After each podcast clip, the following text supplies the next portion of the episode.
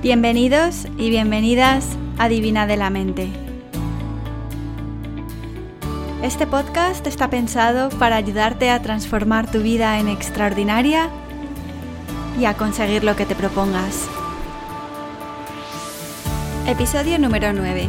Preguntas y respuestas sobre yoga.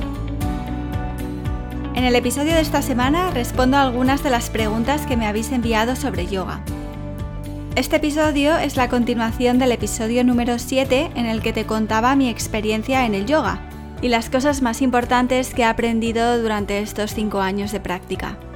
Durante esta semana me habéis enviado varias preguntas y en este podcast quería responderos lo mejor que sé, con la información que tengo y con lo que yo he estudiado. Espero poder resolverlas y quizás animen a aquellos que estáis todavía indecisos sobre si sí, si no debéis apuntaros a una clase de yoga. Bueno, pues ojalá genere curiosidad e interés y quizás en el 2018 tengamos más yogis en el mundo. Pregunta número uno. No tengo ninguna flexibilidad y me da mucho palo apuntarme a un centro de yoga sin tener ni idea. Y además me da mucha vergüenza hacer el ridículo. ¿Qué hago? Bueno, lo primero de decir que esta pregunta no me la habéis mandado por correo, pero es que me la ha preguntado tanta gente que creo que merece la pena empezar por ella. Bueno, pues este es el mito número uno de yoga, que para hacer yoga hay que poder doblarse y hacerse un nudo con las piernas, pero es que no hay nada más lejos de la realidad. Una vez escuché a alguien decir que decir que eres demasiado inflexible para hacer yoga es como decir que estás demasiado sucio para darte una ducha. Y es que es totalmente cierto. Mi profesora Julie, con la que yo estudio, siempre dice que muchas veces la gente que mejor hace yoga es la gente que tiene más rigidez, porque esa gente, como yo, por cierto, es capaz de sentir el cuerpo y de ser consciente de sus límites mucho mejor que la gente que tiene flexibilidad innata. De hecho, las personas que son muy flexibles tienden a lesionarse más y necesitan poner más atención a sus propias sensaciones internas para evitar daños. Mientras que las personas que somos más rígidas, nuestros cuerpos nos marcan mucho mejor los límites. Estamos, por así decirlo, más protegidos. Entonces, ¿qué problema hay si no puedes tocarte los dedos de los pies con las piernas estiradas? Pues ninguno. Doblas las rodillas y ya llegas a los pies, no pasa nada. De hecho, debes doblar las rodillas para proteger tu espalda. Incluso muchas veces si eres flexible y puedes llegar al suelo, no te viene mal doblar las rodillas para alcanzar mayor longitud de la espina dorsal y proteger em, las lumbares. Otra opción que tienes es elevar el suelo, por ejemplo, utilizando un bloque de yoga. Y no pasa absolutamente nada. ¿Qué más da? En muchas posturas yo me ayudo de bloques, de cinturones, de mantas, de cojines, para crear más expansión en el cuerpo, pero sobre todo por mi salud, para evitar hiperextensiones, lesiones. Y no pasa nada, es que eso es hacer yoga, aprender a escuchar tu cuerpo y darle lo que necesita, como ya hablamos en el episodio número 7. Ten muy claro que nadie es mejor ni peor yogi por tener más flexibilidad en los cuádriceps o en los músculos flexores de la cadera o por tener sobrepeso o infrapeso. Si eres inflexible, lo único que quiere decir es que llevas tiempo sin ejercitar ciertos músculos, eh, sin hacer determinados movimientos y que necesitas activarlos para recuperar ese rango de movimiento. O que tu estructura ósea es la que es. Yo tengo muy poco rango de movilidad en la cadera, la tengo, tengo mucho más rango en los hombros. Por eso las posturas que son sentadas me cuesta mucho hacerlas o elevar la pierna hacia adelante. Tengo muy poquito ángulo de flexión y de extensión y me viene dado de la anatomía de mi cadera, de la anatomía de mi fémur, de la cabeza del fémur. Así que nada, es mi esqueleto, mis músculos y los acepto y los quiero y les mando mucho amor como se merecen. Por lo tanto, ridículo ninguno, nunca. Todo lo que hace falta para hacer yoga es respirar. Y si alguna vez algún profesor os hace sentir de menos por no ser capaces de hacer alguna postura, bueno, pues que sepáis que no estáis en una clase de yoga. Quizás sea clase de competición de posturas y os habéis metido sin daros cuenta en ella, pero eso no es yoga. Pregunta número 2. Esta me la manda María José. Durante estos años de hacer yoga, ¿has notado cosas raras a tu alrededor o fenómenos paranormales? Bueno, pues muy buena pregunta. Si me estás preguntando si he vivido poltergeists, alucinaciones, visiones, no. Y no creo que en esta vida vaya a experimentar tales fenómenos. Es verdad que se dice en textos muy antiguos de yoga que los monjes que vivían en el Himalaya, que dedicaban su vida entera a meditar y a sentarse en posiciones de, loto, podían atravesar paredes, tener visiones, vivir sin comer ni beber durante meses. Y al parecer estas visiones o fenómenos eran respuestas a periodos muy prolongados de máxima concentración. Yo no soy quien para juzgar si tales experiencias son verdaderas o falsas. Por suerte o por desgracia, en el mundo en el que yo vivo y probablemente en el que vivís los que estáis escuchando este podcast también, no vamos a tener acceso a años de vidas dedicadas a la meditación y a la contemplación. Así que como de lo que no sé no puedo hablar, pues nada. Lo que sí es cierto es que con el yoga entrenas la concentración y la propiocepción. No a tales niveles de intensidad, pero desde luego que se desarrolla una capacidad mucho mayor de concentración. También de self-awareness, que no sé muy bien cómo traducirlo al español, y de intuición. Lo que sí he notado es que con el desarrollo de estas cualidades y capacidades me he hecho más sensible y más atenta al mundo que me rodea.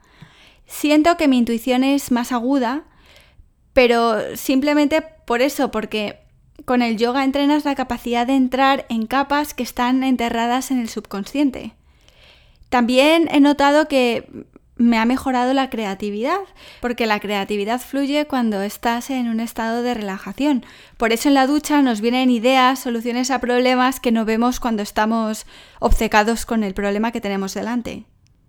Sucede que vivimos en un mundo lleno de distracciones, de noticias, de maquillaje, y no estamos acostumbrados a dirigir la mirada a nuestro interior, a nuestro corazón, a nuestra mente, a nuestros pulmones.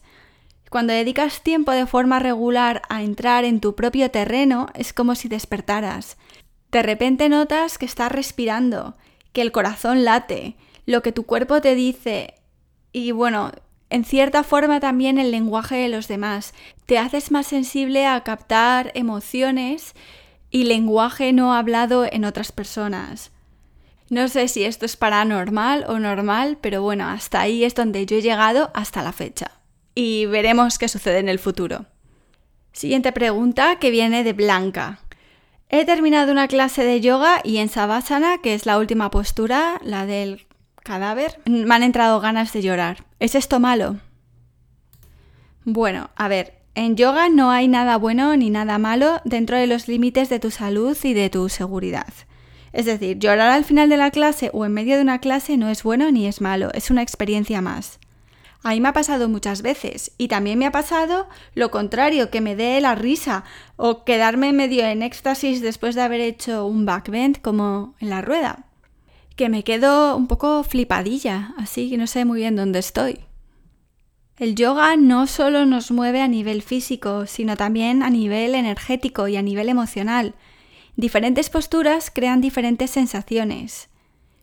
En una inversión, por ejemplo, cuando haces el pino, o incluso en el perro boca abajo, donde toda la sangre del cuerpo llega al cerebro oxigenándolo, regándolo, vamos a sentir una sensación de despeje mental, de oxigenación, muy diferente a lo que sentimos en un forward bend sentado, donde la tripa descansa sobre los muslos y si no puedes te pones un cojín debajo de la tripa como hago yo y problema solucionado. O mismamente la postura del niño donde nuestro cuerpo está recogido, doblado hacia nosotros mismos. En este tipo de posturas vamos a sentir más calma, introspección, serenidad. Entonces es normal que después de una clase de yoga de cierta intensidad que se te abra el cuerpo emocional, porque sabemos que las emociones se somatizan en el cuerpo. Igual que es habitual que si estás muy estresado o te llevas un disgusto, automáticamente te dé una contractura en el cuello o te cojas un catarro, pues también sucede al contrario. Relajas tu cuerpo y salen las emociones fuera, se desenquistan.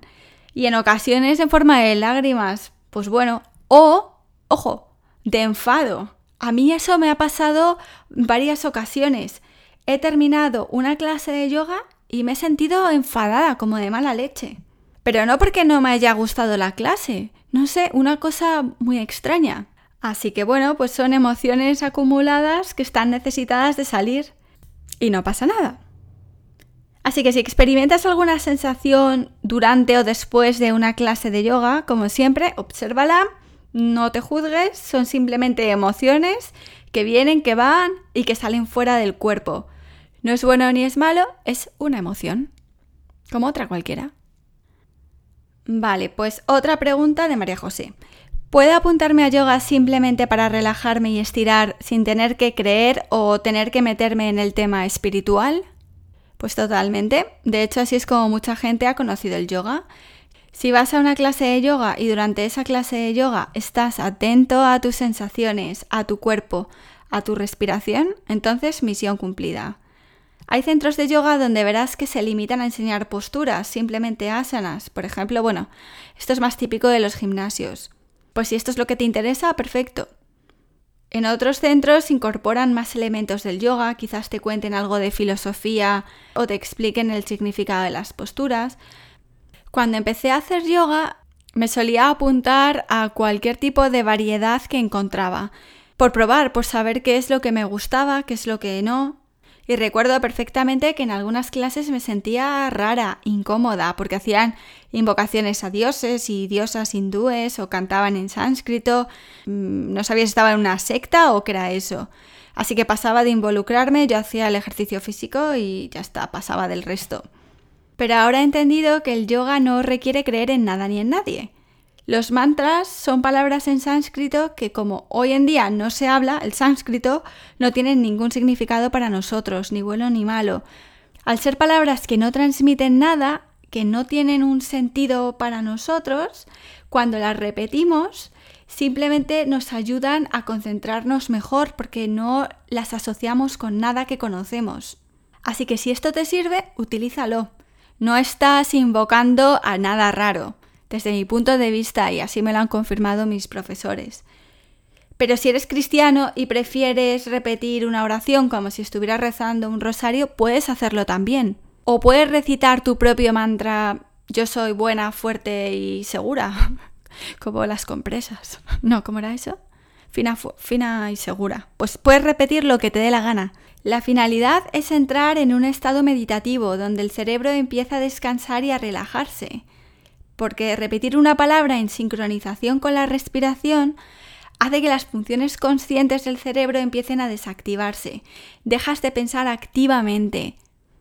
Otro ejemplo de rarezas del yoga, entre comillas, es que en algunos centros quizás os cuenten cosas de deidades hindúes o incluso hagan invocaciones a la diosa Saraswati o a Ganesha. En yoga, estos son arquetipos que habitan dentro de nosotros. Por ejemplo, Ganesha en la cultura hindú es el dios eliminador de obstáculos, el dios que limpia tu camino para que veas con claridad. Pero como ya he dicho, el yoga no es una religión, no se trata de creer o no creer en deidades hindúes. De lo que se trata es de llamar a tu propia capacidad de superar obstáculos, de crecerte ante la adversidad. No es otra cosa, es un arquetipo. La diosa Saraswati es la diosa del conocimiento y de la sabiduría, pues con las invocaciones a Saraswati, si quieres hacerlas, estás llamando a tu sabiduría innata. Y si pasas de esto, pasas y ya está. Es mucho más sencillo de lo que parece. Y por último, tengo otra pregunta que me ha hecho mucha gente, que es ¿qué es OM? Bueno, pues el tema del OM es muy interesante. El OM representa el origen y el final de todo. No es una palabra, es una vibración que tiene muchos significados. En los textos antiguos de yoga, de hace milenios, en los, bueno, en concreto en los sutras de Patanjali, se dice que este es el sonido de Dios o de la inmensidad, que son infinitos. Decía Patanjali que un concepto tan infinito como Dios o como el universo no puede ser representado por una palabra, porque no hay palabra que pueda representar la omnipresencia, la infinidad de Dios o del universo. Y no solo eso, Nosotros, como seres humanos vivos, llenos de energía, también tenemos una vibración, tenemos un corazón que palpita, movimientos y sonidos dentro de nosotros. ¿no? Cuando el médico te pone un estetoscopio en el pecho, está escuchando sonidos de baja frecuencia que tu cuerpo produce. Está escuchando un OM también. Así que OM representa todo, representa la vibración del universo y la vibración de todos y cada uno de los seres vivos. Por eso muchas clases de yoga empiezan y terminan con un OM, para ayudarnos a recordar esa infinidad que está fuera de nosotros y también que habita dentro de nosotros. En clase para mí es el trigger, el sonido que marca que es momento de activar y dirigir todos los sentidos hacia mí misma, es la señal que me dice ahora es el momento de poner la vista hacia adentro.